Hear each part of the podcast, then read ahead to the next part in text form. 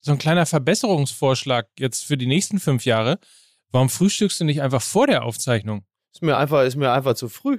Ich lass mir doch nicht von dir sagen, wie ich meine Eier zu behandeln habe. ne? War das zweideutig gemeint? Nein, es ging ausschließlich um meine Klöten. Ne? Ach, haben wir gar nicht. Äh, Manscaped, das war ja gut. Man muss äh, den Hörern sagen, Mickey Beisenherz ist in Paris. Als das letzte Mal einer von uns in Paris war, um diesen Podcast aufzunehmen, musste er sich in den Gang des Hotels stellen und am Ende auf Knien diesen Podcast zu Ende machen, weil einfach eine unglaubliche Baustelle im Nachbarzimmer war. Ähm, ich hoffe, dir ist Besseres vergönnt. Die Tapete Lustig, ist schon mal weil, weil nebenan ist auch eine Baustelle. Ja, es scheint also. Ja. Es ist immer so, also Podcast auf Reisen bedeutet ja immer, dass man äh, bangen Blickes ins Hotel eincheckt und guckt ähm, rechts oder links Baustelle und dann sieht man es nicht, aber meist wird dann im Hinterhof noch was gemacht. Ja, ja. Du, das ist, glaube ich, ich glaube, das ist, äh, das ist so, ähm, die bereiten sich schon auf die Wahl von Le Pen vor und deshalb wird schon mittels Baustellen werden alle Nicht-Weißen aus ihren Wohnungen getrieben. Also es geht hier schon, geht im Grunde genommen hier schon los, ja. Man Also du meinst startet in- schon die ersten Aktionen. In deinem Hotel für Besserverdienende wird plötzlich durchgekerchert. Meinst du, hier geht das auch schon los? Ja, das kann natürlich sein, ne? Das kann natürlich wirklich sehr, sehr gut sein. Ja, Aber schön, dass du noch was Politisches mit eingebracht hast. kein Problem. Ja, du Kein Problem, solange ich nicht über Fußball reden muss, bin ich eigentlich grundsätzlich immer einigermaßen safe, ne? Sehr schön. Sehr schön. So, also Paris, Berlin, Hamburg. Paris, Berlin, auf Wiedersehen. Oh Gott. Mein Gott. Ja, genau. Wir sind, äh, wir sind multi, wir sind hier multikulturell. Ja, aber Können wer, denn, wer hat denn jetzt wirklich gedacht von den Hörern, dass nach dieser zwei Stunden Knaller Geburtstagsfolge, dass diese Woche irgendwas wird? Also, Nein. Wär, also nach fünf Jahren MML weiß man doch immer eine sehr gute Folge mit sehr viel Feuerwerk und darauf folgt dann meist etwas ganz, ganz furchtbar Träges, weil alle noch komplett erschöpft sind. Ist wie der Spielplan von Borussia Dortmund. Also nach einem Festival kann man sich darauf verlassen, dass danach der nächste Auftritt also absolut jämmerlich wird. Deswegen kündigen wir heute schon mal an, meine lieben Damen und Herren. Ja, Lukas, was, was, ich habe, Nee, ich wollte nee, eigentlich was sagen und in diesem Moment zeigst du mir bereits, ich solle still sein. Dann bitte. Nee, weil, nein, weil Mike den Zettel hat. Ich wollte ihm eigentlich bedeuten, dass er äh, den Zettel noch, Moment, dass er noch nicht Ach so. zuckt. So, Zettel Mike zuckt so. Und ich wollte ihm eigentlich Ah. sagen, wir machen noch mal ein, zwei Minuten. Verstehe. Ich wollte, also im Grunde genommen, ich wollte nur sagen, meine Damen und Herren, stellen Sie sich darauf ein, heute kommt die besonders jämmerliche Folge. Freuen Sie sich darauf. Es kommt die besonders jämmerliche Folge. Ja. Ich wollte nur sagen, stellt euch mal vor, ihr geht irgendwo raus und habt das Gefühl, das müsste doch jetzt hier eigentlich ein Heimspiel sein.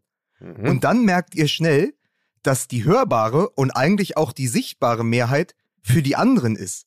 Anders gesagt, war das Camp Nou die Elbphilharmonie für den FC Barcelona? Oh.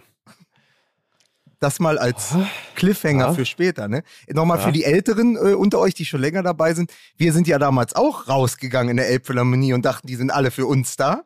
Ne? Ja. Und dann hatten die aber die ganzen Dauerkartenbesitzer ihre Tickets verscherbelt an die ganzen Leute vom OMR-Podcast und dann waren die alle gegen uns auf der Tribüne und haben gepfiffen und haben gegen uns gesungen. Und unsere wenigen Fans sind aus Protest gar nicht wiedergekommen nach der ersten halben Stunde. Ich finde das war aber so nämlich. interessant, wie unterschiedlich wir diesen Auftritt in der Elbphilharmonie wahrgenommen haben. Da bin ich dann offensichtlich mein eigener Gottschalk, weil während du dachtest, oh, die Atmosphäre ist ja eher so ein bisschen feindselig, habe ich dann natürlich gesehen und hab gedacht, ah, mein Lieber, die sind alle wegen mir hier. Guck mal, ich sitze hier, es ist doch alles gut. So unterschiedlich kann man das wahrnehmen, ja. Naja, whatever. Ne? Ich habe das mittlerweile auch so wahrgenommen. Also für mich haben wir vor ausverkauftem Haus in der Elbphilharmonie gespielt, wie man Genau. in Muckerkreisen sagt. richtig, richtig. Und so muss man es auch Ach so. wahrnehmen. Genau. Und, und, und du warst der Bassist, Mike. Ich war der Bassist. Ja, Ja, so ist es. Was hast du denn da auf deinem, was hast du, also man muss das kurz mal erklären für die Leute, die uns ja nicht sehen, aber es wurde ja schon nach der vergangenen Woche gesagt, wir sollten uns öfter äh, aufnehmen lassen oder filmen lassen beim Podcast. Äh, Mike hat gerade seine Lesebrille runtergeklappt, ja, also er, er ist sozusagen, er, vorher saß er da mit offenem Visier, jetzt hat er die Lesebrille runtergeklappt und hat einen riesigen Zettel, wahrscheinlich das Briefing des Partners. Was steht denn da heute drauf? Was hat uns denn die Katze vor die Tür gelegt, Mike? Zunächst ist mal die Kategorie Jingle für Schlingel. Meine lieben Fußballfreundinnen und Freunde, wir unterbrechen die aktuelle Sendung Fußball MML für eine kurze Reklame. So, Nelson ist wiedergewählt worden. Zweimal dabei, bitte wieder wählen. Das war Nelson. Herrlich. Der großartige Hansch-Imitator jenseits der Alkoholausschankgrenze. Hm. Corodrogerie.de ist unser beliebter erster Partner hier in der Kategorie Werbung bei Fußball MML. Und das ist, ich möchte sagen, die Lieblingsdrogerie von Mickey Beisenherz, denn wir denken Handel neu. Das ist der Claim von Coro. Und deshalb haben sie über 1200 innovative Produkte, vor allen Dingen eben Dinge wie Superfoods, Nussmusse, Snacks und all das. Da kann man sich wahnsinnig schöne Sachen draus machen, um sich perfekt und gesund zu ernähren. Ich habe zwei neue Geheimtipps aus der großen, weiten Koro-Welt gerade nochmal in die Küche gesprintet und sie geholt. Zum einen, haltet euch fest, der Bio-Spinat-Pirat mit Ananas. Das ist so ein Riegel für zwischendurch. Den kann man sich so schön in die, oben in die Tasche vom Jeanshemd stecken, dann rausholen, wenn man mal, wenn man mal, in, lässig. äh, wenn man mal Ja. nach, weißt du, wenn man mal in den öffentlichen Verkehrsmitteln sitzt und mal, ah nee, das darf man ja gar nicht mehr. In, äh, doch, in Berlin darf man das bald wieder. Nein, wenn man unterwegs ist und plötzlich packt einen der kleine Hunger, ja, Bio-Spinat-Pirat mit Ananas und für Mickey Ja. Karamell Cookie Dough Proteinriegel. Max. Ja, großartig. Karamell, Cookie Dough, Protein. Einigkeit und Recht und freie Handel das ist für den Bizeps, Trizeps, Latissimus, Gluteus Maximus ist das. Großartig. Hör mal, das ist ja aber auch super, so ein Riegel, äh, Lukas. Wenn ich jetzt zum Beispiel mit dem ICE von äh, Berlin nach Frankfurt möchte und ich habe aber keine Lust, die Maske aufzusetzen, da kann ich, ja- kann ich ja den Riegel nehmen von Koro, kann ich ja die ganze Zeit dran rumknabbern, wenn der Schaffner kommt und sagt, sie, das hier im ICE ist Maskenpflicht, dann kann ich ja die ganze Zeit an dem Riegel rumlutschen und kann ich sagen, ja, Herr Schaffner, das ist ja, äh, ich bin ja am Essen. Sie können mich nicht rausschmeißen in Hanau. ich bin am Essen. Ich hab den Koro-Riegel dabei. So macht man das. So Super. macht man das. Übrigens, was es auch neu gibt, vielleicht interessant für euch alle, äh, die Ja. frische Boxen. Sechs bis sieben Kilo frisches Obst und Gemüse mit großer Sorgfalt zusammengestellt und zu dir nach Hause gebracht. Äh, gibt's im Abonnement oder einzeln zu bestellen im Ein- oder Zwei-Wochen-Turnus. Das natürlich, wenn es ein Abonnement ist. Aber das hat Koro jetzt auch. Obst und Gemüse frisch zu dir nach Hause gefahren. Toll. Hand aufs Herz, bist du unser Box-to-Box-Player? Bin ich. Hier in diesem, in, das ist sehr gut. Und ich habe noch eine Info für euch. Corodrogerie.de ist äh, die Website. MML, der Gutscheincode. Dort gibt es nämlich 5% auf deinen Warenkorb bei Coro. Liebe Fußballfreunde, der Reklameskorpion hat wieder zugebissen und ich gebe zurück ins Studio. Das war Nelson. Großartig imitiert. Wollt ihr jetzt anfangen? Ich kann das natürlich überhaupt nicht. Bei dir klingt es wirklich nach Schlaganfall. Bei dir klingt es aber wirklich nur nach Das Schlaganfall. ist einfach nur, als hätte man dich auf, auf halber Spur abgespielt. Das ist überhaupt kein Musik, Problem. bitte.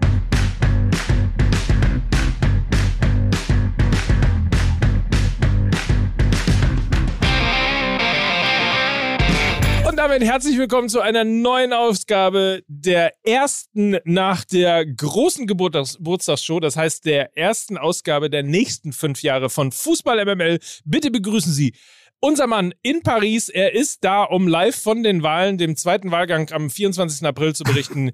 Bonjour, c'est Michael Beisenerz. Ich grüße euch, mon ami, les, les, am- les amis. Und da ist, und da, und da blicke ich, äh, kommt heute keiner mit Torte rein, oder was? Was eine riesen Enttäuschung. Ich dachte, hier kommt gleich, hier kommt gleich Macron mit Torte rein. Äh, aber gut. Ähm, und äh, mir gegenüber. Also Macaron. Sitzt, und mir gegen und mir gegenüber äh, sitzt der Mann, der über ein äh, Brusthaar verfügt, wo selbst äh, Macron oder eben schon angesprochene Macron sich aber noch also noch mal deutlich hinten anstellen muss. Lukas Vogel sagen, meine Damen und Herren. Ah ja, vielen Dank. Und äh, in Hamburg sitzt unser Vorleser, unser Mann fürs Grobe. Dort sitzt der Mann mit der Brille, Mike Nöcker. Ich möchte übrigens sagen, äh, ich bin angezogen. Ich bin zwar der Vorleser, aber ich bin angezogen. das ist, das finde ich sehr gut. Ich hätte Mickey ja heute anders vorgestellt. Ich hätte ja gesagt, hier ist er, äh, der Dortmund-Frankfurt-Bochum-Fan. Ne? Aber vergiss mir, vergiss mir mein FC Schalke nicht. Ich, ich, ich, ich habe übrigens den Titel für die Folge auch schon. Fännchen ja. im Wind. Das bist ja, du ehrlich. nämlich. Du bist Super. das Fännchen im Wind. Ja.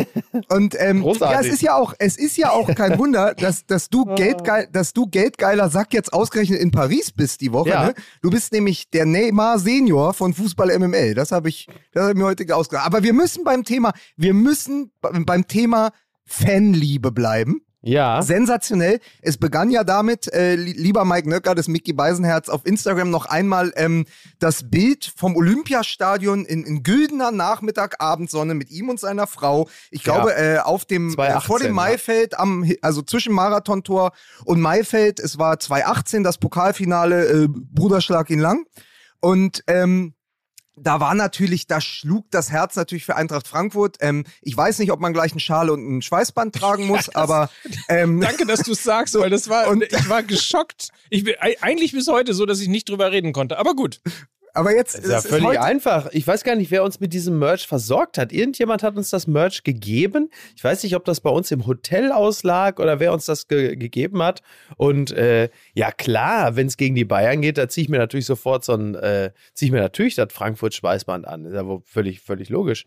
Ziehen wir uns jedes Schweißband an vor 70, 80 Jahren wäre das problematisch gewesen, wenn du vom Olympiastadion schwarz-rotes Merch einfach so angezogen hättest. naja, vor 70, 80 Jahren wäre das eher überhaupt nicht problematisch ja. gewesen. Das wäre wohl eher problematisch gewesen, wenn ich für es, die andere abzulehnen. Mannschaft. Ja. ja. Ähm, ne? Von nicht durchdachten Gags mal abgesehen, ähm, es gab ja dann große Vorwürfe, ja, nämlich das Fännchen im Wind. Du musst dich mal entscheiden, Beisenherz. äh, also äh, VfL Vorwürfe, Bochum. Vorwürfe ist aber auch wirklich, Vorwürfe ist auch sehr charmant formuliert. Ja, aber ich, ich, ich möchte da nicht, ich möchte da nicht Sämtliche Inselbegabungen haben sich wieder aufgemacht, um. aber wundervoll ja. war dann, dass Leute dann wirklich Fotos von dir von Facebook und Instagram rausgekramt haben, wo ja, du dann mal beim Kicken im Park in Hamburg ein HSV-Trikot Herrlich, ne? Ja. ja. Äh, ja. So, und das, das wurde ja dann, es schau, sagen wir mal so, es schaukelte sich hoch, weil natürlich durch dieses, dieses Großartige in dieser Saison, es wird ja auch immer wieder unterfüttert, ne, wie wir gesagt haben, es gibt ähm, Festivaltage beim BVB, so einer war ja. am Wochenende gegen, Vf gegen den VfL Wolfsburg und dann gibt's halt die, die schlimmen Wochenenden, das steht uns jetzt bevor, gegen den FC Bayern München. Das ist ähm, allerdings richtig. So, also Stand jetzt ist Mickey Beisenherz Borussia Dortmund-Fan, aber sein richtig? Herz als echter Ruri, und da muss man sagen, das verstehe ich noch, mit einer Wohnung in Bochum in Stadionnähe, also eigentlich in Lauf- und Rufnähe zum Stadion, kann man auch ähm, mit dem VfL Bochum sympathisieren. Und dann ähm, hast du natürlich am Ende noch die aufgekeimte Europa. Ähm, mhm. Liebe zur, Ein zur Eintracht aus Frankfurt, was natürlich auch so ein bisschen so ein Surrogat ist, ne? Weil man ja. natürlich, ich, ich habe es ja selber am eigenen Leib erlebt, fährst da mit ähm, 4000 Dortmundern nach Lissabon, sitzt im Oberrang, verlierst, äh, kriegst drei Buben, genau. verlierst, fährst geprügelt nach Hause, äh, scheidest aus der Champions League aus, verlierst gegen Glasgow in der Playoff-Playoff-Runde. ähm, und die Eintracht fegt einfach durch Europa. Ich verstehe es. Ich verstehe ja. aber auch die Leute, die dieses Verhalten fragwürdig finden.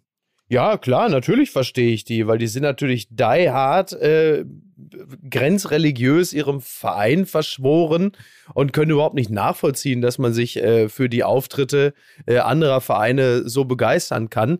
Aber äh, das ist mir natürlich scheißegal. Aber ja, klar, also ich äh, respektiere deren Gefühle und wie auch immer sie die zum Ausdruck bringen, das nehme ich dann im Zweifel amüsiert zur Kenntnis. Ähm, aber klar, also ich meine, wären wären alle äh, äh, Fans im Fußball so wie ich, dann würden, äh, dann wäre, also dann wäre der FC Bayern zehnmal am Stück Meister. Ne? Weil die ja kein. aber, ja, aber, es ist natürlich auch, äh, um, um, mal Mike zurück ins Boot zu holen, äh, apropos, ähm, es ist natürlich auch dann noch ein dreifacher Schlag ins Gesicht, dass du so lange in Hamburg wohnst, aber dich dann komplett dagegen verwehrst, irgendwie Paul, also auch nur Pauli-Sympathisant zu sein. Ne? Also du hast deine Vereine. Ja, warum? Warum soll ich das denn auch? Bin ich verrückt oder was? warum soll ich denn? Ich bin doch auch, äh, äh ich, bin, ich, ich, ich stehe ja auch nicht irgendwie mit einem Schal bei Jung von Matt oder Scholz and Friends, ne? So, warum soll ich denn da beim FC St. Pauli vorm Stadion stehen und sagen, dass ihr seid meine liebste Agentur? Was denn, Mike? Du wolltest irgendwas Er sagen? ist ja nicht der Martin Schulz von Fußball MML. Ja, aber er ist auf einem sehr guten Weg dorthin. Und dann möchte ich Ja, sagen, wollte dann ist es doch, sagen. dann ist es, dann muss man doch, pass auf, man kann ja, es gibt ja auch die Möglichkeit, ein Statement durch Auslassung. So. Und indem Ja. er nicht sich mit dir auf die Tribüne stellt, während er Ja. am liebsten sofort nach Frankfurt gependelt wäre, ja, Ja. Ähm, muss man ja klar sagen, ist das auch eine Nachricht, eine Message, eine Botschaft an dich, lieber Mike Nöcker. Absolut. Total. Ich bin ja mal sehr gespannt. Am Samstag, wenn alles stand jetzt, ist ja am Samstag Miki mein Gast am Millantor. ja, das stimmt. So, mal schauen, wie er danach, erstens, wie er sich benimmt. Klingt wie so eine NDR-Sendung mit Judith Rakers, mein Gast am Millantor. Ne? so. so irgendwie die schönsten Spargelfelder äh, äh, von Dithmarschen und mein Gast am Millantor, die neue 18-teilige Reihe im NDR. Ähm, nee, äh, also für ich, ich habe ja, ich spekuliere ja auf ganz andere Dinge.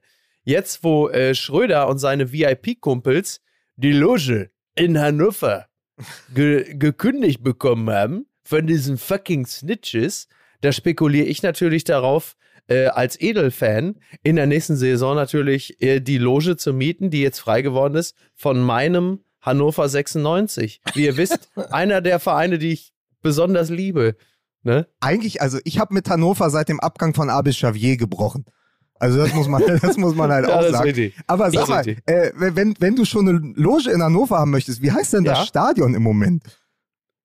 Ey, keine Ahnung, weiß ich wirklich nicht. Ich habe wirklich keine Ahnung. Maschi Arena oder was? Maschi oder, Arena, äh, genau so heißt sie. Ne? Oder po Oliver Pocher Kampfbahn, die Oliver Pocher Kampfbahn.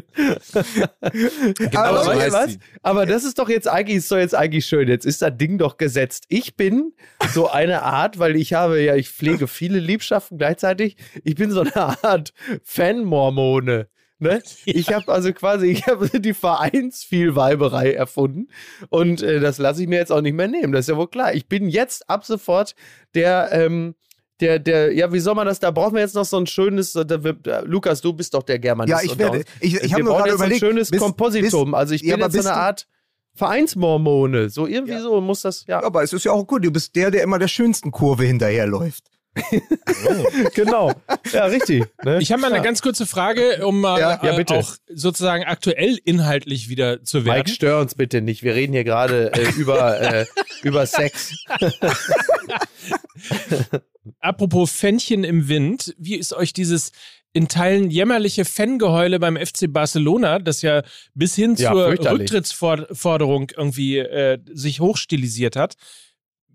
Wie habt ihr das wahrgenommen? Also, um's mal, um mal gleich tendenziös zu werden, ich finde Ja. es sehr gewagt von einem Verein, bei dem man ständig Karten bekommt, der irgendwie darum wirbt, dass sozusagen die Menschen aus der ganzen Welt kommen und überall Mhm. über äh, Ticket-Hotlines zu jeder Sekunde irgendwie hast du die Möglichkeit, noch ins Stadion zu kommen, äh, sich dann zu beschweren, wenn man bei einem Europacup-Spiel, das man schon gefühlt gewonnen hat, Ja. die Karten zurückgibt und sich dann wundert, dass es nicht von Fans vom FC Barcelona gekauft wird, sondern Ja. über Tricks halt eben für Eintracht Frankfurt-Fans irgendwie zum großen Ding geworden sind, da Karten zu kaufen. Also ich stand die ganze Zeit irgendwie davor und dachte, Alter, wie lächerlich sind die denn drauf? Ja, was, also ein bisschen wie der FC St. Pauli. Aber, ähm, also es ist, Hat es nichts ist mit ja, dem FC St. Pauli zu tun. ich wollte einfach nur, einfach nur sinnloses St. Pauli-Bashing heute. Das ist einfach so. Mickey hat, du, Mickey hat seine Breitseite doch jetzt auch schon abbekommen. Ähm, ganz, also drei Dinge. Es ist ja einmal genau, dass sie dieser weltoffene Club sind. Dann, dass dieses Loophole ja bekannt sein muss, wenn es Agenturen gibt, die über falsche IP-Adressen und äh, nicht deutsche Visa-Cards einfach große Kon Kontingente aufkaufen und dann natürlich, wenn überhaupt die Möglichkeit noch besteht, eine Stunde vor Anpfiff gefühlt äh, große Kontingente aufzukaufen. Also wenn du nach Barcelona fährst und hingehst und sagst, wir hätten gern noch 50 Karten oder 100 und das funktioniert noch, dann hat der Verein natürlich ein Problem. Und nun hatten wir ja auch noch einen Sonderfall. Ich weiß gar nicht, ob ihr das mitbekommen habt. Dadurch, dass ja äh, Gründonnerstag war. Also wir hatten ja ein Osterwochenende. Ähm, da, das heißt, ganz viele Familien in Barcelona sind aus, also aus, sind aus Barcelona raus aufs Land gefahren. Die waren gar Mhm. nicht in der Stadt. Das heißt, viele Dutzende, wenn nicht sogar hunderte Dauerkartenbesitzer äh, haben einfach ihre Karten noch loswerden wollen. Aber dann sage ich auch, was sind das denn für Fans, wenn die beim Europa League äh, Viertelfinal-Rückspiel sagen, nee, komm, wir fahren aufs Land, dann geben wir Ja. irgendeinem Frankfurter die Dauerkarte. Also das ist doch ein hausgemachtes Problem. Und sich dann hinzustellen und so dermaßen rumzuheulen, also sowohl Ja. auch der Präsident als auch die Fans, fand ich relativ lächerlich. Äh, zumal Ja. man das, äh, ja, weil es ist ja, nochmal, es ist ein hausgemachtes Problem. Und wenn die Fans so sind und wenn du dir natürlich über Jahr, übers letzte Jahrzehnt eine Fan-Event-Kultur herangezogen hast, dann musst du dich ja auch nicht wundern, dass es so ist. In dieser, übrigens, das noch ganz kurz, abnorm baufälligen Drecksschüssel, die dieses Stadion leider auch mittlerweile ist. Ist es so, ja? Ah, es ist Ja, ist die furchtbar, ja, ja. Es war ja vor zwei Jahren, als ich im November da war mit dem BVB, ey, du dachtest wirklich bei dem Aufgang nach ganz oben, wo du dann äh, in, in diesem eigentlich ja Fanblock, der ist ja relativ klein, die haben ja mit 4.000 Mhm. bis 5.000 Frankfurtern gerechnet. Mehr dürfen ja auch eigentlich nicht. Und dieser ganz kleine Fanblock ist mit alten Plexiglasscheiben abgetrennt, die so zerkratzt sind über die Jahrzehnte von Münzen, von Ah. Fingernägeln, von Menschen, die dort raus wollten, dass Ja. du nicht siehst aber auch von unten herauf nichts hörst. Das heißt, die platzieren die Gästefans so, dass sie weder am Spiel pa- partizipieren können, noch dass man sie hört oder sie was vom Spiel hören. Und dann werden sie, und dann gibt's diese Blocksperren, die ja äh, Usus Ja. sind im, im, Ja, ja, im, im spanischen und portugiesischen Fußball, dass du einfach sechs Stunden am Ende im Stadion warst, um dieses Spiel gesehen zu haben. Also es ist ein furchtbares Stadion, es ist eine furchtbare, nennen wir es mal Stadion-Willkommenskultur und es ist scheinbar auch ein furchtbarer Verein, der in sich nicht konsistent diese Karten vergibt. Mhm.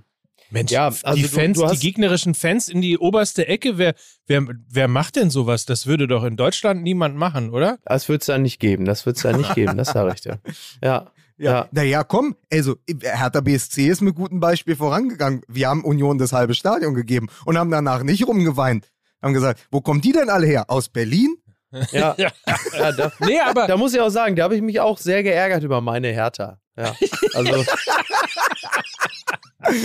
Nee, aber stellt euch mal vor, ich weiß, ich weiß, die, die, die, die Geschichte hinkt natürlich so ein bisschen, aber wenn Borussia Dortmund gegen Galatasaray spielt beispielsweise, äh, dann ist das auch äh, fast ein Auswärtsspiel oder ein Heimspiel für Galatasaray. Stellt euch mal vor, äh, die ganze Süd würde dann äh, geschlossen in der Halbzeit nicht zurückkommen und äh, beleidigt sein darüber, dass so viele äh, Istanbul-Fans im Stadion sind und so. Also es ist doch an Absurdität und an Geheule nicht zu überbieten. wie meine Vorredner ja schon alles äh, sehr richtig gesagt haben, wird da ein Verein dann letzten Endes ja auch zum Opfer der eigenen Politik, der eigenen Überheblichkeit und auch letzten Endes der eigenen, ähm, ja, Übersättigung. Also etwas, was anderen Vereinen natürlich auch passieren kann, wenn du ein Operettenpublikum hast, das sagt, ja Gott, da kommt dann halt die Eintracht, dann geben wir unsere Karte halt eben weg. Das passiert dann halt eben. Kann anderen Vereinen auch passieren. Kann dem FC Bayern äh, mit Sicherheit in gewisser Hinsicht so auch passieren. Ich weiß jetzt nicht, wie die Technicalities sind,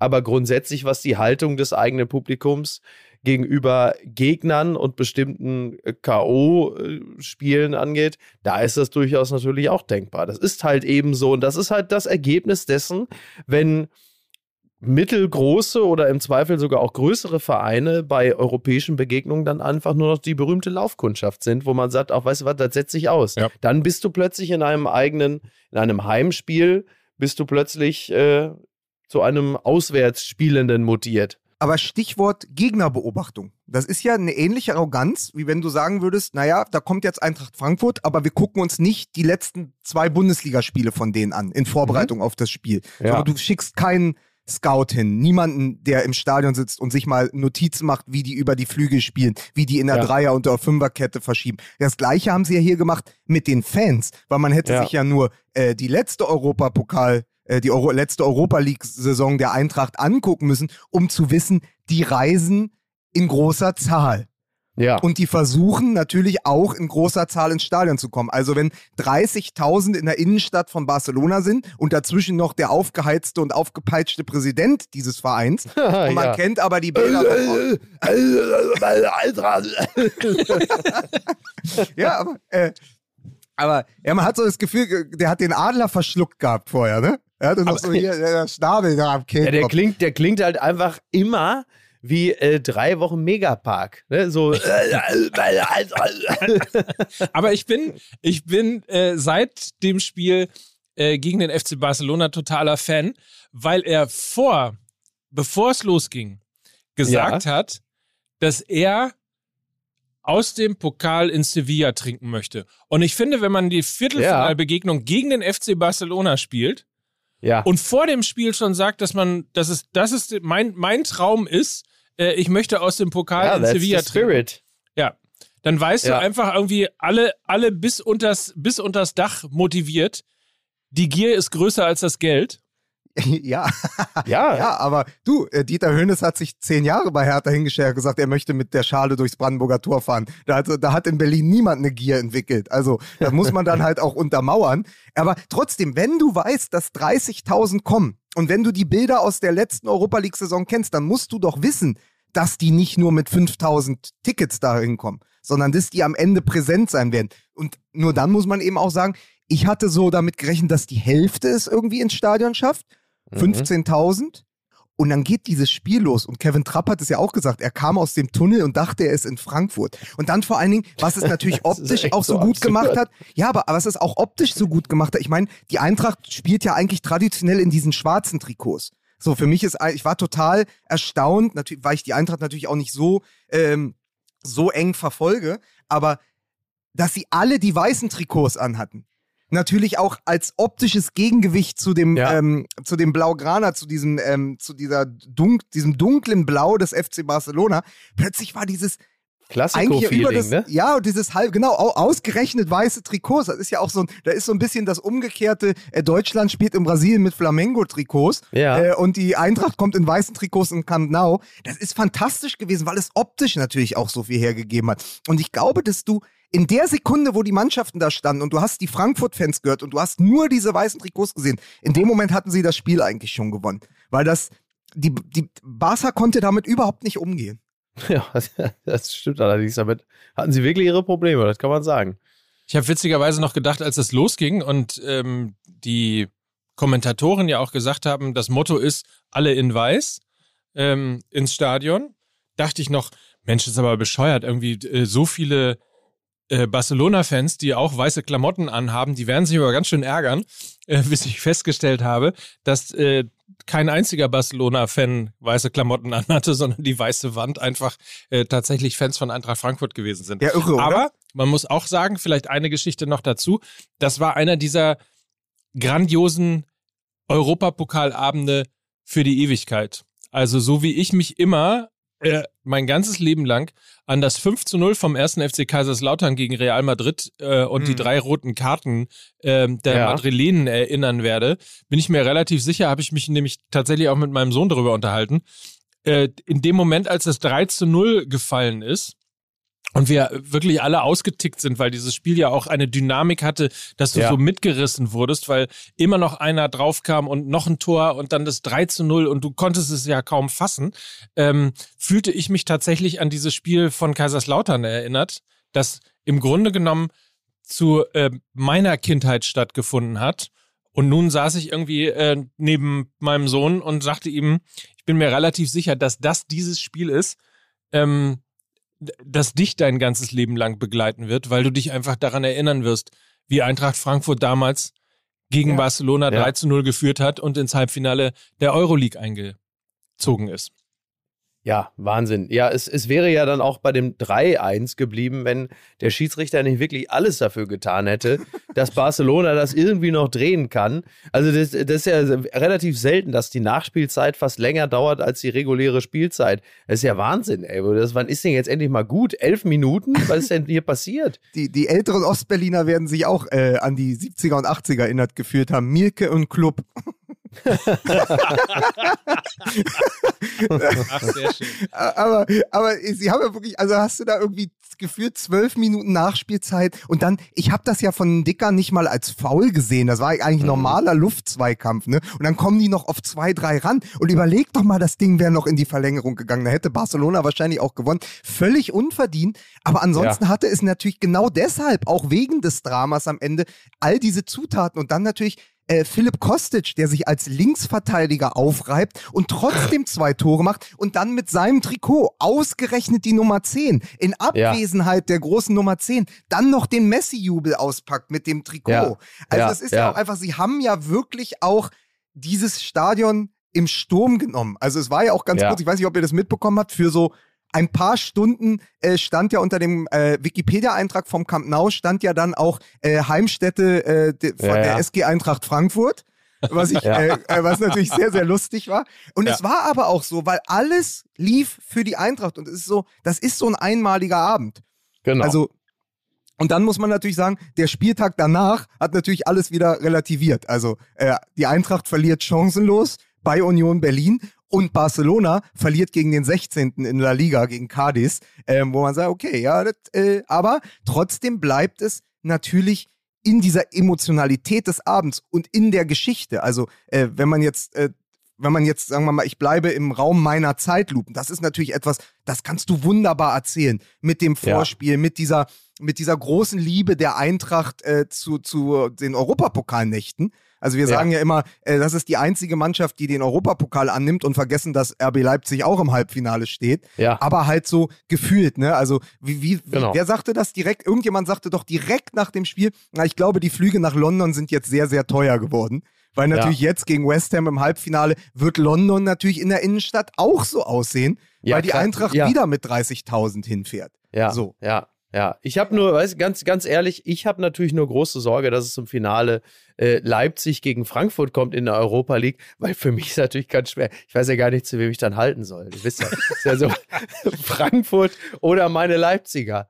Das ist Ja, halt das- einfach, das ist schwer. Aber ich möchte am Ende, weil wir, äh, weil ich insbesondere in der vergangenen Sendung so hart mit den, ähm, mit den Hertha-Fans in der Kurve da, in der Ostkurve Ja. ins Gericht gegangen bin, möchte eine Sache noch sagen. Wenn dann aber Xavi, der Trainer von ähm, FC Barcelona, erzählt, dass der Mannschaftsbus, glaube ich, sowohl auf der Hin- als auch auf der Rückfahrt, ich habe ähm, es vorhin noch gelesen, äh, mit Gegenständen von den Eintracht-Fans beworfen wo, äh, wurde. Und dann Ja. schreibt ähm, eins dieser Portale, ich weiß gar nicht, äh, entweder äh, sky.de oder äh, Sport1 oder so, schreibt, naja, hat die Niederlage noch immer nicht verkraftet. Nee, sorry. Also das eine Ja. ist irgendwie sich darüber aufzuregen, dass 30.000 Eintracht-Fans im Stadion waren. Das finde ich komplett hirnrissig. Aber mal zu sagen, Entschuldigung, es kann ja auch nicht sein, wenn wir mit dem Bus ins eigene Stadion einfahren und wieder rausfahren, dass es dann Feuerzeuge und Gegenstände auf unseren Bus hagelt. Und das Ja. sage ich immer, warum muss das auch noch sein? Reicht nicht die optische Übermacht? Reicht nicht die optische Präsenz? Muss es immer noch Klopsköppe geben, die dann sagen, wir stellen uns dahin, wo der äh, Bus des FC Barcelona längs fährt und bewerfen den mit Gegenständen? Warum? Why Ja. the fuck? So, Ja, ich verstehe es nicht. Das ist immer das eine zu viel. Immer. Dass dann Genau. immer noch am Ende du so denkst, ja geil, natürlich war es die weiße Invasion ähm, im Camp Nou. Natürlich gehörte Barcelona der Eintracht. Was für schöne Bilder wir da gesehen haben. Und trotzdem kommen da noch ein paar hin und sagen, nö, wir bewerfen, also wir, wir lassen es noch auf den Bus, auf den Mannschaftsbus des FC Barcelona hageln. Warum? Ja, weil äh, der- der Fußball äh, und das Fußball-Fantum ja immer dazu einlädt, äh, in, in geistige Umnachtung einzutreten. Und äh, das, das Schöne am Fußball ist ja auch das kindliche Gemüt, was man rauslassen kann. Jubeln, schreien, weinen, trommeln, alles. Und das Blöde daran ist halt, dass dieses kindliche Gemüt bei einigen dann halt einfach davon galoppiert und man wie die kleinen Blagen dann in so einer äh, Mini-Rotte anfängt, dann auch noch die größte Scheiße zu fabrizieren, äh, wie halt eben diesen Bus zu äh, bewerfen. So, das ist jetzt alles nicht, ist jetzt alles nicht äh, hochgradig dramatisch im Vergleich zu dem, wozu Fans manchmal sonst noch in der Lage sind, aber natürlich komplett bescheuert, wo du sagst, ja, äh, ihr müsst eure kindliche Euphorie ähm, dann aber an einem gewissen Punkt X dann auch äh, so zügeln, dass man da rausgeht und sagt, das waren jetzt 10 von 10 und dass es dann nicht noch Abzüge in der B-Note gibt, dass man sagt, ja, die Scheiße hättet ihr euch sparen können. Aber so ist es halt leider. Krass. Trotzdem wollen wir natürlich erwähnen, dass RB Leipzig sehr souverän auch ins Halbfinale eingezogen ist und Ja. ich würde sogar sagen, ein Top-Favorit auf den Titel ist, ne? Also die können das Double sogar. In der derzeitigen Verfassung äh, mit Sicherheit, ja. Wie schrieb einer unserer Hörer äh, in einer, einer Nachricht auf Instagram? Er schrieb: Ich lehne mich jetzt mal aus dem Fenster. Ich glaube, dass der RB, dass, äh, RB Leipzig in dieser Saison mehr Titel holt als der FC Bayern. Hm. Ähm, ja, also ist ja in der Herleitung ja auch absolut schlüssig. Also klar. Jetzt geht es ja in dieser Woche im Pokal gegen den ersten FC Union Berlin. So, und wenn wir jetzt mal, machen wir einfach mal, weil wir sind ja Fußball MML, Manchester City und Liverpool außer Acht lassen, kann ja Leipzig in diesem Spiel die beste Mannschaft der Welt werden. Und wisst ihr auch warum? Warum? Stichwort Linealmeister. Ach Ich so. habe meine eigene, pass auf, ich habe meine, ich habe in Abwesenheit in, der, in den vergangenen Tagen meine eigene Linealmeisterschaft kreiert. Wollt ihr mal kurz hören, wie die, Aber die bitte. sich zusammen Auf jeden Also, Fall. Chelsea ist ja der amtierende Champions League-Sieger. Chelsea Ja. fliegt gegen Real und Benzema raus. Mhm. So, dieses Real wird aber zu Hause vom FC Barcelona mit 0 zu 4 gedemütigt. Ja. Dieses FC Barcelona wird dann von Eintracht Frankfurt mit 30.000 Fans im Rücken äh, aus dem Stadion geschossen, Ja. fährt dann nach Berlin, verliert gegen Union Berlin, Union Berlin trifft auf RB Leipzig. So. Ja, So. ist absolut, Was- absolut korrekt. Ja. Was da für eine Brisanz jetzt drin steckt, sind sich die Leipziger dessen überhaupt bewusst, welchen Titel sie da holen können, nämlich die MML-Linealmeisterschaft in diesem Pokalspiel. Das muss Ja. man immer auch sagen. Ja. Also ich, glaube nicht, ich glaube nicht, dass sie unter Tedesco noch eine zusätzliche Motivation brauchen, aber sie spielen gegen die derzeit beste Mannschaft der Welt. In Klammern, abgesehen von Manchester City und dem FC Liverpool. Well, ja, sicher. Absolut. Ja, Es gibt das goldene Lineal also zu gewinnen, das äh, genau. verliehen von Lukas Vogelsang. Das ist richtig. Definitiv.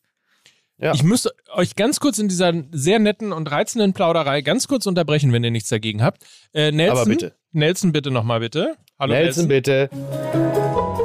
Meine lieben Fußballfreundinnen und Freunde, wir unterbrechen die aktuelle Sendung Fußball MML für eine kurze Reklame.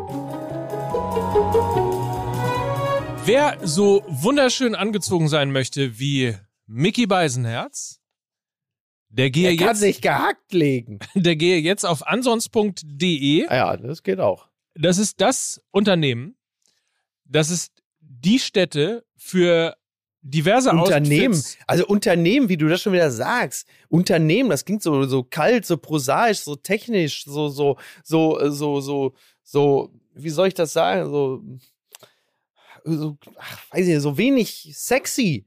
Aber man wird ja so, man wird ja so, also guckt, Leute, bitte, schaut mich an. Wenn ihr in diesen Tempel geht bei Ansons, wenn ihr euch da einkleidet, dann werdet ihr einen völlig neuen Entwurf von euch selbst vorfinden. Ihr werdet ein anderer Mensch, ich möchte sogar sagen, ihr werdet ein besserer Mensch. Ihr, ihr, das ist doch klar. Also ich meine, Kleider machen Leute, das weiß man. Aber also das, also das, also das, was da bei Ansons geschieht, das, was, Lukas? Erzähl den Leuten doch nichts. Du, du wirst einfach zu einem Menschen, der einen Rollkragenpulli unter sein AC Mailand-Trikot zieht.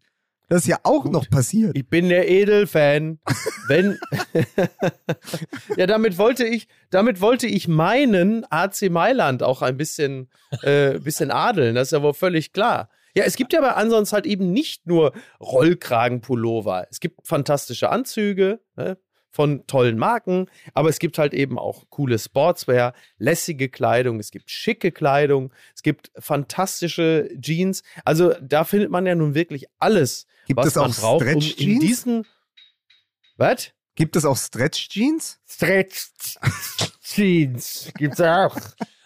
Eigentlich wollte ich ja nur, eigentlich wollte ich nur eine, äh, eine, eine Rampe bauen, eine sozusagen eine kalt anfangende Rampe, deswegen Unternehmen und dann wollte ich eben über äh, Fesche und diverse Outfits für Frühling und Sommer, die breite So, Markenauswahl Hast und die gesagt, Stil.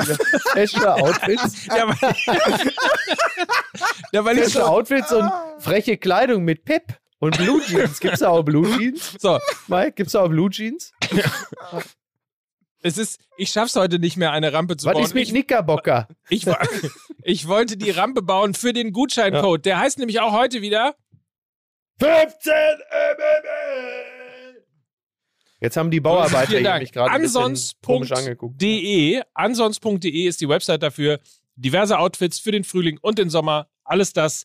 Stilvolle Herrenmode in Premium-Qualität. Also wenn ihr noch ein bisschen pinke Pinke übrig habt, dann geht doch zu Ansonsten und holt ein paar, euch ein paar neue Galoschen. Ja. ihr könnt mitmachen. So, Nelson, bitte. Liebe Fußballfreunde, der Reklameskorpion hat wieder zugebissen und ich gebe zurück ins Studio. So, danke, Nelson. Damit sind wir zurück bei Fußball MML. Das, Mike, ist der, ich- das ist der Podcast, wo Mike Nöcker immer unterbrochen wird und nicht, und nicht einen äh, klaren Satz zu Ende bringt. Deswegen so ein bisschen aussieht wie der Depp von MML, aber mein Gott, was soll ich machen? Du was, bist der wo- Johnny wo- Depp. Nein, du bist der Johnny Depp von Fußball ML. So. Ein Worüber möchte- aussehender, leicht Er hat mich mit Typ. Kot beworfen. Ja. Ich wollte dir ja eine Rampe bauen, lieber Mike Nöcker. Weil Ja. ich habe ja gedacht, du saßt vom Fernseher mit deinem Sohn, ja, erst äh, Europapokal Eintracht Frankfurt und dann natürlich auch am Wochenende und hast, und er hat gesagt, guck mal, jetzt, weil, jetzt wirst du nie vergessen, wie die Eintracht gespielt hat, gegen Barcelona, in Barcelona. Dann wirst du, und dann hast du zu ihm gesagt, wärst du ein bisschen mehr wie Tom Alexander Rote, dann könntest du da schon mitspielen. Ja, dann, das ist müssen genau. wir, in, dann, dann Genau. müssen wir nicht in dieser Wohnung wohnen, im Dachgeschoss, dann könnten wir schon Ja. draußen mit Häuschen an der Elbe. Richtig. So ist ja, es. hast richtig angebrüllt. Angebrüllt hat er ihn. Du Versager! hey, ich guck dir das an! Was der da macht, der hat Torgeschossen! Und du hier! Also, mein Gott, du kriegst ja Taschengeld gestrichen. Alter, pass auf, Enttäuschung. äh, pass auf. Mike, ja. du musst jetzt sagen, ob ich die Geschichte erzählen darf, sonst mache ich es nicht, bevor wir es rausschneiden müssen. Doch, Aber, doch, doch, doch. Okay, Du wunderbar. Apropos, apropos Taschengeld, Ben Nöcker. Und er wird es ja auch hören. Liebe Grüße, Ben. Du weißt, ich liebe dich aus tiefstem Herzen. Also, nach, na, also am Tag des MML-Geburtstags, also ein wenige Stunden nach der letzten Aufzeichnung, saß ich äh, vor der Brücke äh, in Hamburg. Und äh, irgendwann kam dann auch Ben Nöcker. Was für ein Lied er- hast du gespielt? Was für ein Lied hast du gespielt? am, am, Mai- am Leierkasten. Also, ja, nee, und dann kam Ben und war komplett frustriert, weil er am Abend vorher für Fortnite einen neuen Tanz kaufen wollte. Für irgendwie 7 oder 8,99. Und er war Ja. wirklich erst 16 Jahre alt, er war komplett aufgelöst. Und er sagte, ich, Mike, mein Vater erlaubt mir nicht, diesen Tanz zu kommen. Sag ich, wie viel kostet der? Ja, ungefähr 8 Euro. Dann habe ich geguckt in der Hosentasche, ich hatte noch einen Zehner. Hab ich gesagt, wenn du den mir vortanzt, gebe ich dir einen Zehner. Und dann hat der Sohn von Mike Nöcker für mich anderthalb Minuten lang getanzt, nämlich diesen Fortnite-Tanz, und hat 10 Euro bekommen. Und ich habe danach erfahren von Mike, dass das sein erstes selbstverdientes Geld war. aber wie gut ist das denn? Aber, aber man, muss, man, muss dazu, man muss dazu auch sagen, äh, äh, Berliner Mit-30er gibt 16-Jährigen Geld, damit er für ihn tanzt. Das sind Meldungen, die hat man zuletzt eigentlich so nur von der Linken gehört. Ne? Jetzt es gilt Zeit, das alles aufzuarbeiten. Ja. Aber toll, Oh äh, Mann, super, aus ja, der, sehr, sehr aus gut. Der, aus, der, ja. aus der Pedo-S.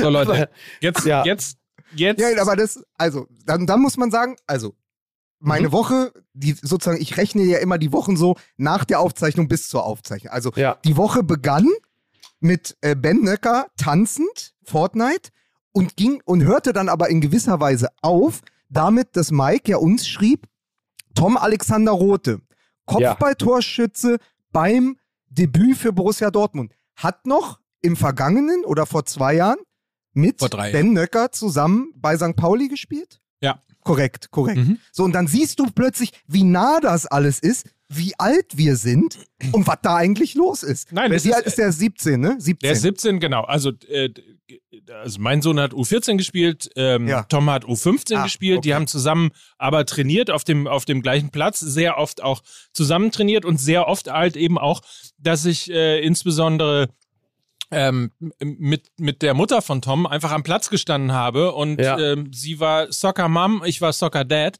und wir haben irgendwie Ja. auf unsere Kinder ge gewartet und äh, plötzlich macht's Puff, drei Jahre später.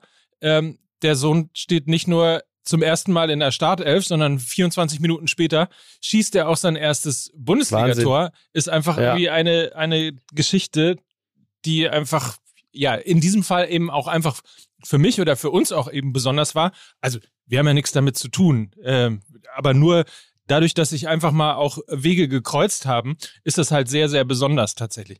Was ich übrigens auch Ja. besonders finde, ist, normalerweise denkst du ja, Mensch, ein 17-Jähriger schießt ein Bundesligator.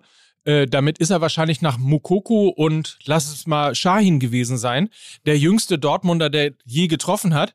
Tatsächlich ist er nur der achtjüngste Dortmunder, der je getroffen hat. Weil ja, äh, okay. kennst, kannst du die anderen aufzählen? Das würde mich mal interessieren.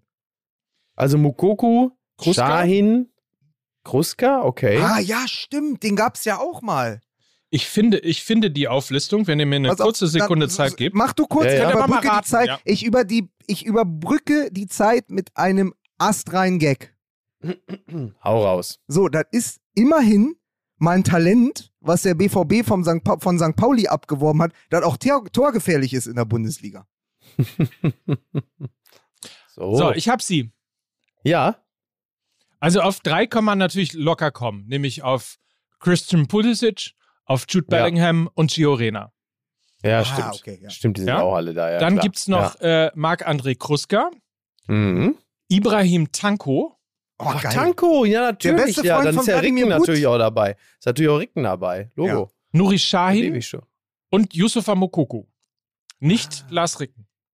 Also Nicht Lars Ricken. Ach, guck mal. Aber Ibrahim Tanko, krass, ja, Logo. Ey, daran merkt man, so, und das muss man auch sagen, ich bin ja dann doch schon eine Weile BVB-Fan, dass man, dass einem dann schon warm ums Herz wird, wenn man plötzlich den Namen Ibrahim Tanko hört, wo man denkt, meine Fresse. Übrigens ist DD gerade 44 geworden.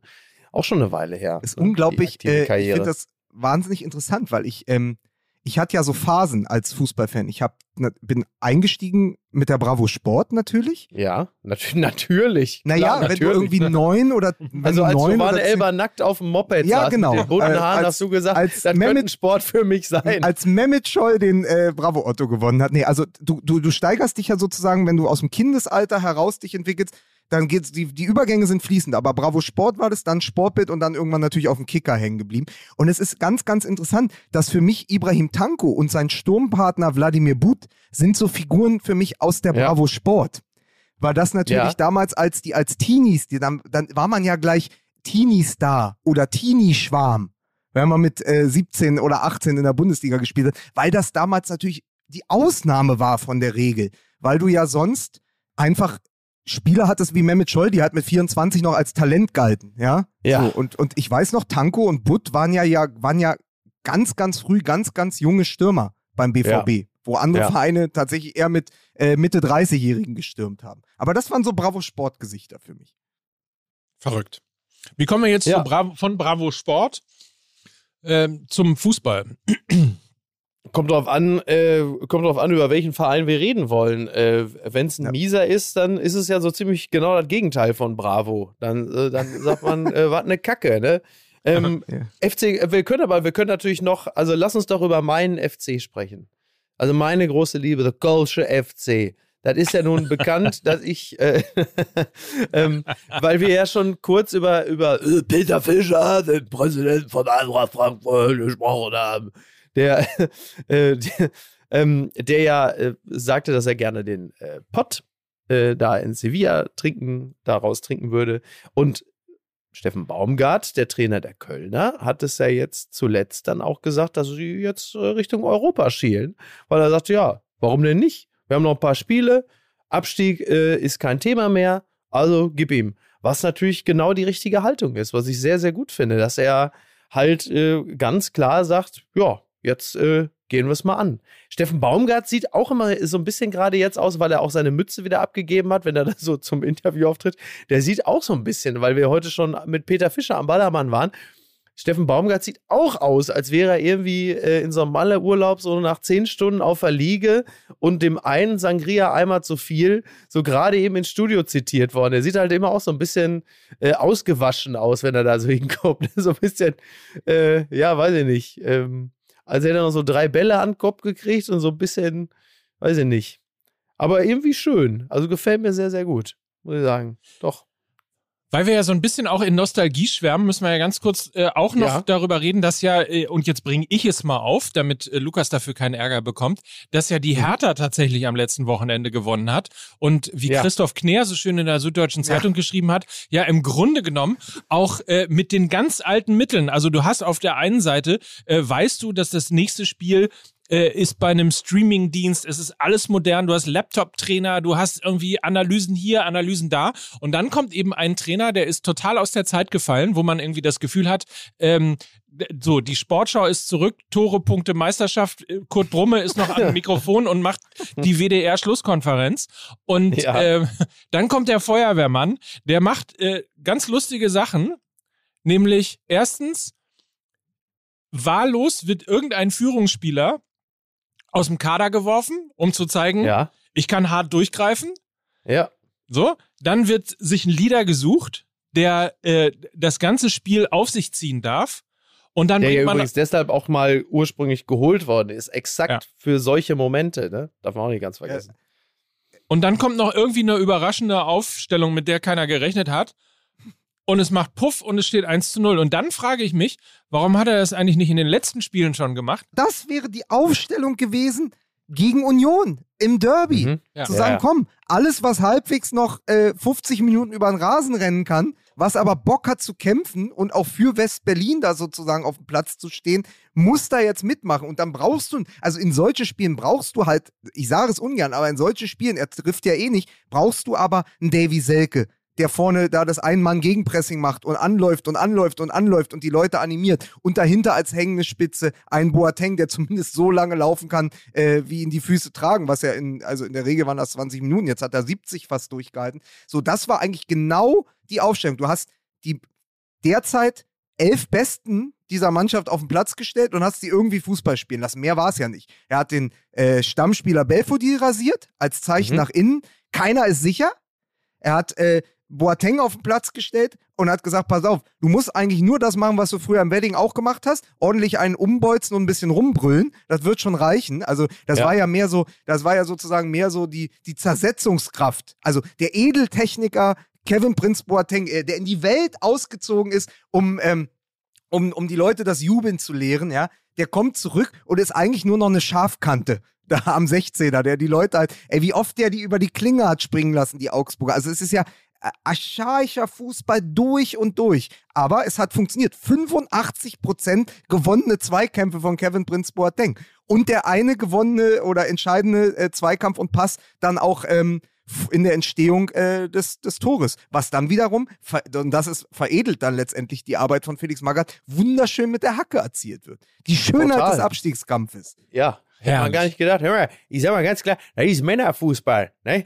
So sieht's nämlich aus. Das war so, immer damit das, der Begriff das war endlich ja immer das, das ist ja das, was ich an äh, Pardada überhaupt nicht vermisse, sich da immer hinzustellen mit dieser, mit dieser äh, ungarischen Pocke da und dann sagen, ja, ist Männerfußball, das muss hier anders gemacht werden. Äh, Ja, gut. Ähm, aber äh, anderes Thema, äh, Hertha, Magath, es hat jetzt einmal funktioniert und ich habe mich natürlich einfach nur gefragt, warum nicht vorher, warum gegen Union so ein Quatsch war. Also ich war ein bisschen enttäuscht, freue mich aber natürlich, dass wir das erste Mal überm Strich stehen seit sehr, sehr langer Zeit und dass wir damit jetzt in die Abstiegsendspiele gehen. Aber eigentlich wollte ich nicht über Hertha reden, weil ich immer Nein, so denke, müssen wir wenn auch. ich, Es war nur wenn ganz ich jetzt- kurz. Nee, du sagst, du hast ja auch recht. Es ist, es ist ja auch dieses, das, also Christoph Kner, toll, dass du den Text ansprichst. Ich habe den heute Morgen noch gelesen. Sagt ja auch so: Otto Rehagel wird es nicht mehr machen. Hans Meyer ist damit beschäftigt, an seiner äh, Borussia aus Gladbach äh, zu leiden. Ja. Ähm, Ja. Peter Neururer wirst du nicht mehr erreichen. Und so die Zeit ist vorbei. Felix Magath ist wirklich der Letzte seiner Art. Und den Ja. kann man jetzt halt, ähm, den kann man jetzt noch viermal bei der Arbeit zugucken. Wie übrigens Genau. auch, weil wir ja noch ein Topspiel vor der Brust haben und deswegen jetzt über die Bayern gleich mal reden sollten. Äh, es gibt noch äh, vier Haaland-Spiele, ne, für den BVB. Oder sind noch fünf Spieltage? Ich krieg's nicht mehr zusammen. Ja, Also- wenn er denn, wenn er denn äh, sich nicht verletzt, ne? Ja. Das ist ja auch nicht ganz so, ist ja auch nicht ganz so sicher. Genau. Also das, das sind jetzt die letzten Auftritte von Haaland und danach wird er dann wahrscheinlich zu City wechseln, schätzungsweise. Und wir haben, also wenn du über das Topspiel noch reden möchtest, wir haben ja auch, ich meine, wir haben schon über Leipzig gegen Union schon gesprochen, aber heute Abend ist ja auch äh, DFB-Pokal-Halbfinale. Der Hamburger Ja. Sportverein, und das kann ich als äh, Fan vom FC St. Pauli sagen, dem Erfinder der Haltung im Fußball, ähm, der Hamburger Sportverein hat die Chance, heute vor ausverkauftem Hause ins DFB-Pokalfinale einzuziehen. ich glaube, dass der HSV eine große Chance hat, weil sie haben die letzten Jahre gelernt, wie es ist, im Wettbewerb zu bleiben. Ja, also ich bin, ich, ich bin äh, da natürlich auch sehr vorfreudig, weil klar, wissen wir, Hamburg, meine Perle. Ja. Also ob mein, das, mein HSV, das würde ich mir schon wünschen, dass der da ins DFB-Pokalfinale einzieht. Ähm, das wäre schon klasse, absolut. Aber kollidiert das Voll. nicht mit deiner großen Liebe zu Christian Streich und den Freiburgern? Ja, meine Freiburger, klar, das ist natürlich schon bitter, ne? Also Gerade, ich habe die Dreisam durch, durch, mein, durch meinen Körper, da sind ja keine Adern, da fließt ja die Dreisam. Und das ist ja. schon auch irgendwo klar. Absolut, hast du recht. Ist schon nicht einfach. Auch da schlagen natürlich zwei Herzen in meiner Brust. Ist richtig. Traumfinale, natürlich eigentlich für alle Fußballromantiker äh, Union gegen Freiburg, was du natürlich, und da nehme ich jetzt mal den Herr Hertaner in mir ganz weit zurück, was du natürlich hättest, wenn Union äh, ins Finale einzieht, du hättest halt wirklich ein Berliner Finale, also mit, unter Beteiligung einer Berliner Mannschaft, die dann ja. natürlich auch in großer Zahl da sein wird, wenn nicht noch ein paar Eintracht-Fans an Karten kommen. Aber ähm, so, also äh, du hättest natürlich ein Fußballfest, ne? Also Union ist natürlich eigentlich von, von dem, wie sie auch im Olympiastadion sich präsentiert haben, im, im Derby gegen Hertha, auch mit der äh, Choreo aus diesen Schals und so, ähm, die wären von den Fans her der würdigere Finalteilnehmer. Und natürlich auch so von der bisherigen Saisonleistung kann man ihnen auch zutrauen, dass sie ins Finale kommen. Aber es wäre natürlich so für, für die Optik des Finales, wäre, glaube ich, Union gegen Freiburg und für alle Fußballromantiker äh, das Finale, was sich die Fans da draußen ja. wünschen. Also ist so mein Gefühl. Also ich glaube, ähm, RB Leipzig gegen den HSV, naja, mm, wirkt, ja, wirkt irgendwie auf dem Papier steriler. Wisst ihr, was ich meine? Aber ja, RB Leipzig gegen Freiburg ist ja auch noch eine Möglichkeit. Ja, auch geil. Ja. Ja. Aber, also ich, es, es ist wirklich schwer. Also ich, ähm, also ich sage jetzt mal so, für Berlin und für ein gutes Finale wünsche ich mir dass äh, der erste FC Union gegen den SC Freiburg spielt. So. Das, ah, äh, aber ich denke, in der jetzigen Situation ähm, ist Leipzig trotzdem der Top-Favorit auf den DFB-Pokal. Mhm. Ist einfach unglaublich, was ja, Tedesco ja. aus dieser Mannschaft. Also natürlich muss man sagen, nach den Bayern haben die in dieser Saison den besten Kader und in der Tiefe vielleicht sogar den besten, was sie so von der Bank holen können. Also wenn es mhm. darum geht, okay, erste Mannschaft, zweite Mannschaft, wir haben ja schon für Ansons Werbung gemacht, da passt der zweite Anzug, weil da von der Bank immer nur Qualität kommt. Deswegen ist es ja gar nicht so absurd zu sagen, ey, eventuell gewinnen die am Ende die Europa League und den Pokal. Ähm, ja. Finde es auf jeden Fall wahnsinnig spannend, gerade was, wenn man auch sieht, wie sie die letzten Wochen performt haben, aber trotzdem so, wir haben ja schon mal ein Pokalfinale erlebt, da waren wir ja zu dritt im Stadion unter Beteiligung von RB Leipzig. Für das Fußballfest äh, würde ich äh, mir die Unioner wünschen. Ja. Ja, das können wir alle unterstreichen. Wusstet ihr übrigens, dass der FC Bayern München äh, an diesem Wochenende völlig überraschend deutscher Meister werden kann? ja, das Ach, das ist ja wohl nicht zu fassen. Ausgerechnet. Ja. Aber warum erst im April, ne? Warum erst im April? Sehr enttäuschend, finde ich auch. Find auch. Also eine sehr enttäuschende Saison der Bayern. Ja, ja, absolut. Aber absolut. es ist ja wirklich so, ähm, dass, ich glaube, Joshua Kimmich hat sich nach dem Spiel hingestellt und gesagt, so, wir müssen jetzt sehen, dass wir uns für die neue Saison gut aufstellen. Also es ist das Topspiel gegen Borussia Dortmund am nächsten Wochenende. Und er sagt so, ab jetzt, das Ding ist durch, diese Saison ja. ist gelaufen. Das sagt ja so viel, ne? Also du hast ja. zwar die Dortmunder vor der Brust, aber du weißt, die Meisterschaft können wir eigentlich nicht mehr verspielen, selbst genau. wenn sie jetzt gegen Dortmund verlieren sollten. Und dann stellt er sich vor die Mikrofone und sagt, so, jetzt müssen wir gucken, dass wir uns neu aufstellen, weil natürlich ja. das zu frühe Aus im Pokal gegen Gladbach, das viel zu frühe Aus in der Champions League gegen Villarreal, das wirkt nach. Und das ja, ist klar. am Ende bei einem Verein wie dem FC Bayern, darüber wollte ich auch noch sprechen, das, was zählt. Auch in, ähm, auch in der Bewertung der ersten Saison von Julian Nagelsmann, auch wenn das natürlich unfair ist, wenn man sich die Tabelle anschaut, hat er ja. deutlich mehr Punkte und ein besseres Torverhältnis als Hansi Flick zur selben Zeit. Ja. Also nach dem, was war denn das jetzt, der 30. Spieltag? Ja. ja. Ich glaube, ja. irgendwie so. Ähm, ne? ja. Also auf jeden Fall hat, also in der äh, Flick-Nagelsmann-Tabelle liegt Nagelsmann leicht vorne. Ähm, ja. Und da muss man sagen, sehr gute Arbeit gemacht. Aber natürlich wirkt es nach, wenn du irgendwie gegen den siebten oder achten der spanischen Liga aus der Champions League rausfliegst. Das darf dem genau. FC Bayern nicht passieren. Und Thomas Müller hat es auch gesagt, das wird erstmal bleiben und das wird nachwirken. So. Klar, das dämpft natürlich ganz mächtig die Stimmung und äh, wenn man dann die äh, Analyse einer Saison angeht, dann, dann bleibt natürlich genau das hängen, denn die Meisterschaft ist der Regelfall. So, die sind jetzt halt einfach zehnmal am Stück Meister geworden und äh, das ist irgendwie dann eine Selbstverständlichkeit geworden. Und da man sich halt eben an die Meisterschaft so gewöhnt hat, ragt natürlich alles andere heraus und in diesem Falle nach unten. Und das wird dann äh, die, in die Beurteilung von Nagelsmann und seiner ersten Saison, es wird ja wohl noch eine, es wird ja wohl noch eine weitere folgen dürfen, dann einfließen. Klar, Logo. Ja, ähm, um wieder den großartigen Christoph Knär äh, zu zitieren, ähm, Äh, der Flick war ja der Triple-Hansi und jetzt ist äh, Nagelsmann nur ein Single-Mann.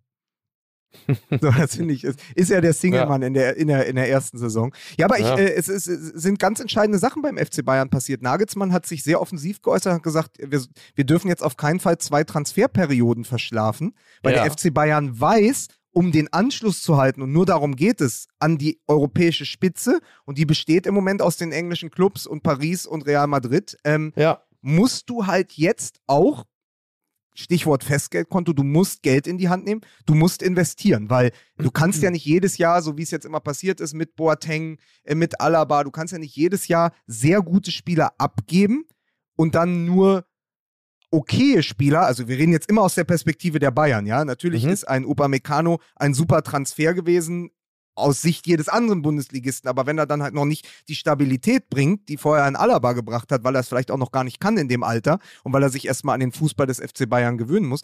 Aber das sind ja alles so Sachen. Du musst ja beim FC Bayern, und das war vor, das war vor 25 Jahren, als Mehmet Scholl in der Sportbild war, nicht anders, ähm, du musst sofort funktionieren. Und eigentlich müssen ja. die Bayern jetzt fertige Spieler holen und nicht fertig im Sinne von Martin Semmelronke, sondern fertige Spieler, die schon irgendwo ähm, äh, sich bewiesen haben. Was sie aber ja. machen ist, ich glaube, wenn mich nicht alles täuscht, holen sie jetzt zwei der größten Talente des europäischen Fußballs aus von, äh, von Ajax Amsterdam, aus Amsterdam. Ja. was ein guter Schritt ist. Aber auch dort, Gravenberg, äh, Stichwort, auch dort ist ja nicht gewährleistet, dass die sofort funktionieren. Also auch da kannst du ja wieder, ist ja wieder eine Übergangssaison. Und der FC Bayern, anders als Borussia Dortmund, kann sich eigentlich keine Übergangssaison leisten. Ich habe interessanterweise, ich weiß gar nicht, äh, aber als ich das Zitat von Nagelsmann gelesen habe, fühlte ich mich daran erinnert, dass ich schon in der ersten Corona-Krise in der Transferperiode gedacht habe, als die Bayern sagten, irgendwie, wir setzen diese Transferperiode mal aus. Und im Grunde genommen haben sie es ja auch in den nachfolgenden ähm, mal den Winter mit eingerechnet, äh, insgesamt dann noch drei Transferperioden äh, äh, auch getan. Also Upamecano mal ausgeklammert. Ähm, sie haben natürlich Mike, viel. Ha? Sie, sie, haben einmal ausgesetzt und einmal hatten sie Aussetzer. Stichwort Sabitzer zum Beispiel. Ja. ja. genau, das ist richtig. Ähm, sie haben sehr viel Geld in die Hand genommen für einen Trainer, darf man auch nicht vergessen. 25 ja. Millionen ist, glaube ich, bis ja, dahin äh, Rekord und zwar nicht nur, nicht nur in Deutschland. Ähm, so, also was ich sagen wollte, ist, dass ich schon damals dachte, Alter, wenn das mal gut geht, äh, mhm. weil eine Transferperiode auszulassen, ähm, ja. das ist in der Geschwindigkeit und in dem Geld, was mittlerweile bei den europäischen Topclubs im Markt ist, ähm, da kannst du sehr, sehr schnell äh, eben den Anschluss verlieren. Und das ist genau das, was man in dieser Saison bei Bayern München jetzt beobachtet.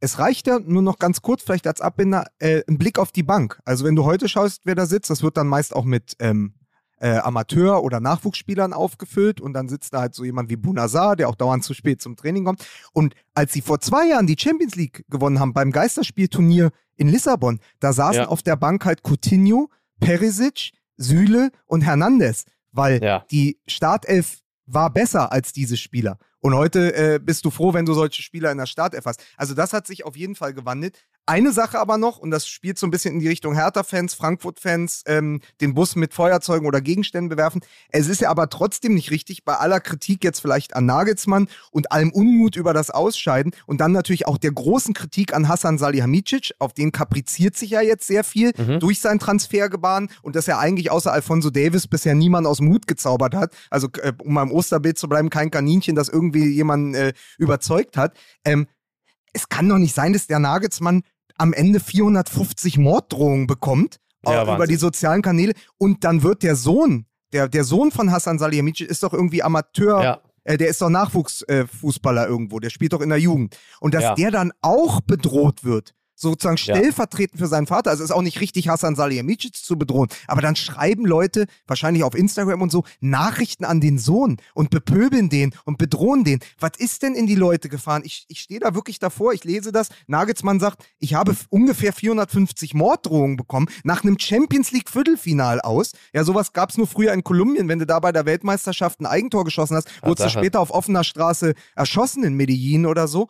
Aber da gehen die Leute hin und bedrohen einen 15-, 16-jährigen Sohn äh, des Sportdirektors des FC Bayern München, weil dessen Vater keinen neuen Alfonso Davis gekauft hat im Sommer. Ey Leute, lasst doch mal, lasst doch mal die Kirche im Dorf. Was ist denn falsch mit euch? Ja. Was ist ja, mit die das Leute? Sind, sind, ja, was ist denn? Ja, Das sind Emotionen. Ey, aber Ja, Wahnsinn. Nein, es ist ja, ja- bist du also völlig bekloppt. Wahnsinn. Also es steht ja, steht ja völlig außer Frage, dass sowas überhaupt nicht geht.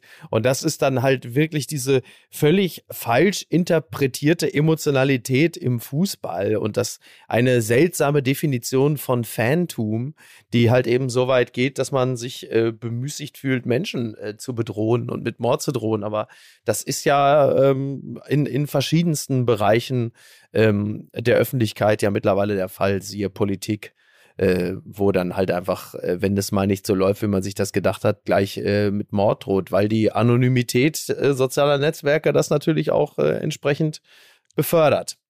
Man wünscht Ja. dem FC Bayern die Fans von Fußball MML So sieht's nämlich aus. so Genau. alle charakterlich nämlich top drauf, Ja, sehr eloquent, sehr gut aussehen Jawohl. alle und vor ja, allen das Dingen stimmt. Ja. ein Herz am richtigen Fleck.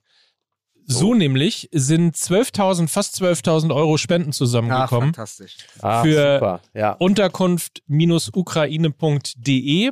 Das ist ähm, die Organisation, die wir damit unterstützen werden. Also fast 12.000 Euro, um genau zu sein. 11.894,54 Euro sind äh, zusammengekommen. Fast 600 Leute haben gespendet. Vielen Dank dafür. Das äh, Geld wird äh, natürlich fließen und ähm, wir werden das in den sozialen Kanälen dann auch dementsprechend dokumentieren. Aber ähm, das Spendenkonto auf jeden Fall ist gestern offline gestellt worden. Vielen Dank an alle, die mitgemacht haben. 12.000 Euro, toll. Fantastisch. Bin ich Sehr gut. stolz. Sind Wir sehr wir, werden, wir werden diese 5000 Euro natürlich sofort weiterleiten. Natürlich, selbstverständlich. Ja. Vielen Dank allen, die mitgemacht haben. Wir werden die, wir werden die 5000 Euro gehen an die Monty Burns Stiftung für, für neue Polstermöbel. Genau. Nein, ähm, super. Sehr, sehr gut. Sehr, sehr gut. Ich So, wollte darf es nochmal jetzt- sagen, weil, weil, wir haben ja über Fans geredet, die nicht alle Latten auf dem Zaun haben. So, Ja, Ja, das ist ein Beispiel für die richtigen Fans. so ist es. Das ist ja, bevor Mickey jetzt äh, endlich sein französisches Omelett bekommt, Genau. wenn wir uns so über die übergriffigen Fans beschweren, die Pöbler und so, muss ja auch immer klar sein, das ist eine Minderheit. Aber sie Ja. ist trotzdem da und es nicht anzusprechen wäre halt auch falsch. Absolut. Genau. Eine, Absolut. eine Frage noch, weil ich ja hier gerade in Paris bin. Ne? Was, was heißt äh, Omelette auf Französisch? Nicht, dass ich da was Falsches bestelle. so, ihr Mäuse. Aber du musst bei so einem Ja. Café, was auch Omelette, haben, musst du aus die, auf, auf die, pass auf, Öffnungszeiten achten. Oh. Ah. oh. Und Oh. was du übrigens auch dringend machen musst, ist, äh, dich vor ein Straßenschild zu stellen und auf Insta das, das Bild mit, Ja. Sauf. mit Sauf posten. Ja, sicher, habe ich doch schon längst. Habe ich, schon, hab ich schon? letztes Jahr gemacht, als ich äh, Richtung Atlantikküste gefahren bin. Ja, selbstverständlich. Ja. Selbstverständlich. Sehr gut. Natürlich. Da ist gar keine Frage. Da macht ihr keine Sorgen. Ne? Hast du alles gemacht. Ja. Wann kommst Hab du ich wieder? alles gemacht. Äh, niemals mehr. Ähm, bin am, äh, ich bin rechtzeitig zu deinem Geburtstag wieder da, Mike. Das ist sehr schön. Ja, Das ist sehr schön. dann Da zeige freue ich ich dir, mich dann drauf. zeige ich, Mike, dann zeige ich dir mal mein St. Pauli. Also das Stadion. Aber, Mickey, gehst du mit ihm dann auch ins Museum, damit er mal lernt, wo dieser Verein herkommt? ja, selbstverständlich. Das erkläre ich ihm alles. Das erkläre ich ihm als, als äh, Deutschlands prominentester St. Pauli-Fan, werde ich ihm das einfach alles mal ganz in Ruhe erklären. Ich bete Sehr das mal alles runter. Ja? Sehr Machen gut. wir schön in der Loge. Da sind wir alle da. Kommen alle. Der Maschi, der Slomka, der Hanebut. Alle kommen. Aber Alle es sind ist klar, da. dass du natürlich da in, in, äh, im äh, Millantor natürlich dann aufschlägst mit einem ganz, ganz neuen PSG-Trikot, was du dir hier noch geholt hast. Ja, das ist sehr Paris. wichtig. Also, Ja. wenn du dir Freunde machen willst, dann ist das Klar. ein sehr gutes Trikot, mit dem du da Nee, nee, aber Beflockung Draxler, weil alte Liebe Schalke. Ja. Da kommt viel Gutes zusammen. Ich gehe gleich los. Ja. Also, Kinders, macht's gut. Ne? Das noch. Wir haben ja wieder mal keine äh, Zeit gehabt, um über die zweite Liga zu reden, aber da ist wenigstens noch Spannung. Ah, Ja. Ja, lässt du mich jetzt, darf ich jetzt, kann ich jetzt endlich? Ne? Ruhe. Wer Lust hat, mit mir über die zweite Liga zu reden, einfach schreibt mir einfach auf Insta oder ähnlichem, dann diskutiere ich Ja, halt dann mit euch, Mike wenn ich zu Hause besuchen. Klingelt bei ihm, dann könnt ihr ihn zu Hause besuchen. Freut er sich. ich Ich hasse stelle mir euch. gerade, ich stelle mir gerade, das- ich, stell, ich bin immer noch an diesem Bild, wo Mike zu Hause Fußball guckt und Rote macht gerade wieder ein Tor, eine sensationelle Aktion, Kameraschwenk ins Wohnzimmer und links ist Ben, der gerade wieder für 9 Euro einen Tanz macht und Mike guckt ihn einfach an wie, ja, weiß ich auch nicht, wie der ukrainische Botschafter die SPD. Also, Leute, macht's gut, ähm, hab euch lieb, Tassen hoch, bis denn. Au revoir. Tschüss. Oh, war. Dieser Podcast wird produziert von Podstars bei OMR.